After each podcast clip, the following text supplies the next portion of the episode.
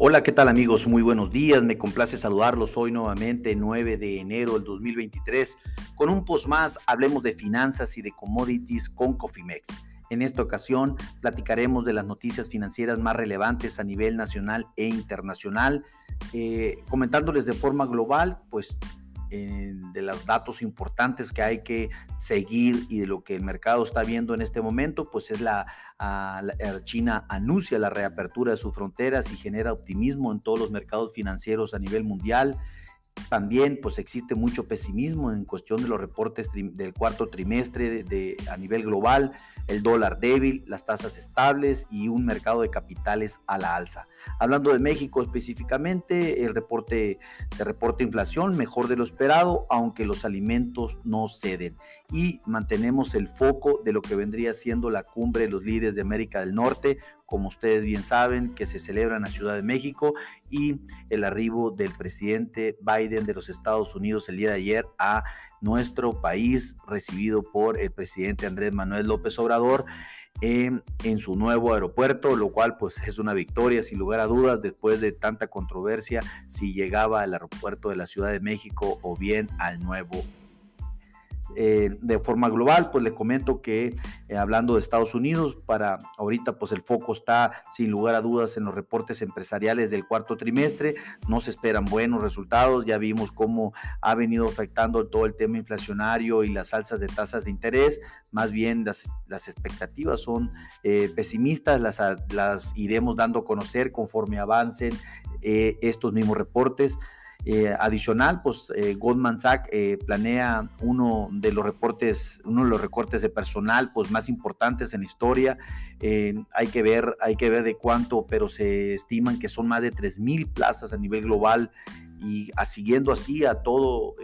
a, varias empresas como Facebook, como Microsoft o Apple que han hecho, han hecho recortes muy importantes de su plantilla laboral a nivel global continúa eso. Esto es una clara tendencia también de,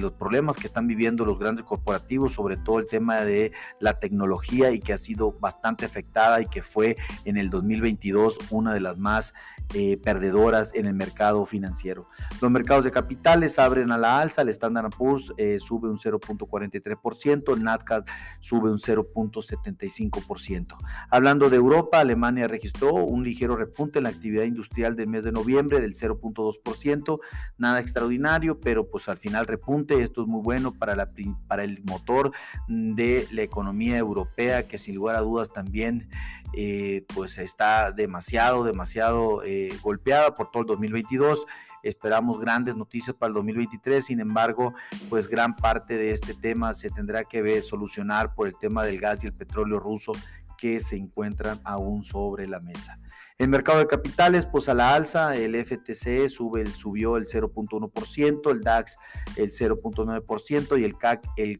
0.4%.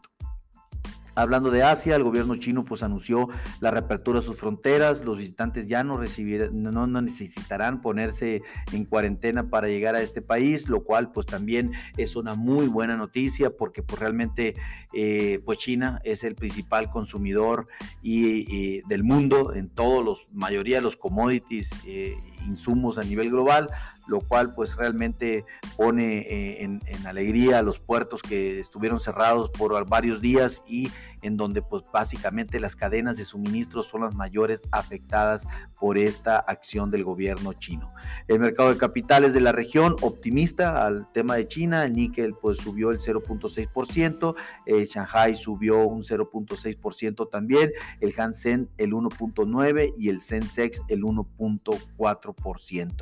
Hablando de eh, Latinoamérica, pues la balanza comercial de Chile al mes de noviembre registró un superávit de 1.850 millones de dólares, eh, pues prácticamente excelente porque el mes pasado había registrado 290 millones de dólares nada más, lo cual marca eh, una tendencia de corto plazo esperamos que a nuestros amigos chilenos les continúe yendo igual. Eh, y por otro lado, pues continúan las,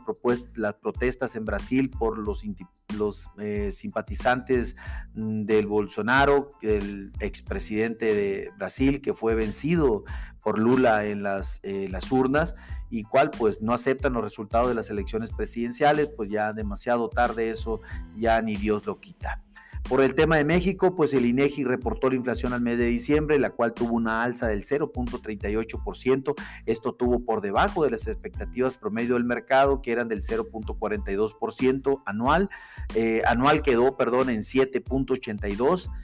Se, confirma, eh, se confirma esta tendencia bajista de la inflación para México, algo excelente, sin lugar a dudas, que eh, lo veremos reflejado en las bolsas y también lo veremos reflejado en el tipo de cambio sin lugar a dudas. La inflación subyacente sigue siendo más alta con un 0.65%, también en línea con las expectativas que tenía el mercado y la tasa anual fue del 8.35%. En el desglose, eh, como lo habíamos comentado previamente, alimentos y bebidas incrementan un 0.89%, mientras que frutas y verduras eh, subió el 1.21%. Las mayores alzas del mes, sin lugar a dudas, y las bajas, pues se presentaron en productos pecuarios y energéticos, 0.08% y el 1.71% respectivamente. Mañana Mañana tendremos el reporte de inflación, eh, perdón, el, reporte de inversión eh, fija bruta al mes de octubre y el miércoles el de producción industrial. Estaremos atentos que sin lugar a dudas esto sí afectará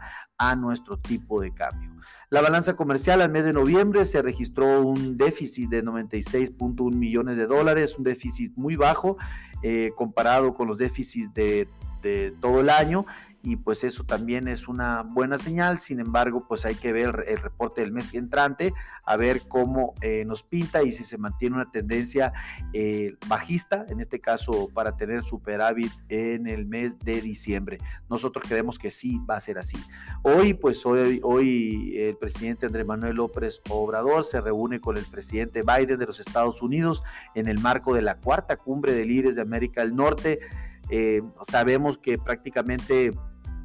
nunca estas eh, cumbres llegan a nada, simplemente es un tema protocolo de político más que otra cosa, porque definitivamente eh, Biden pues marcará muy bien la pauta en términos de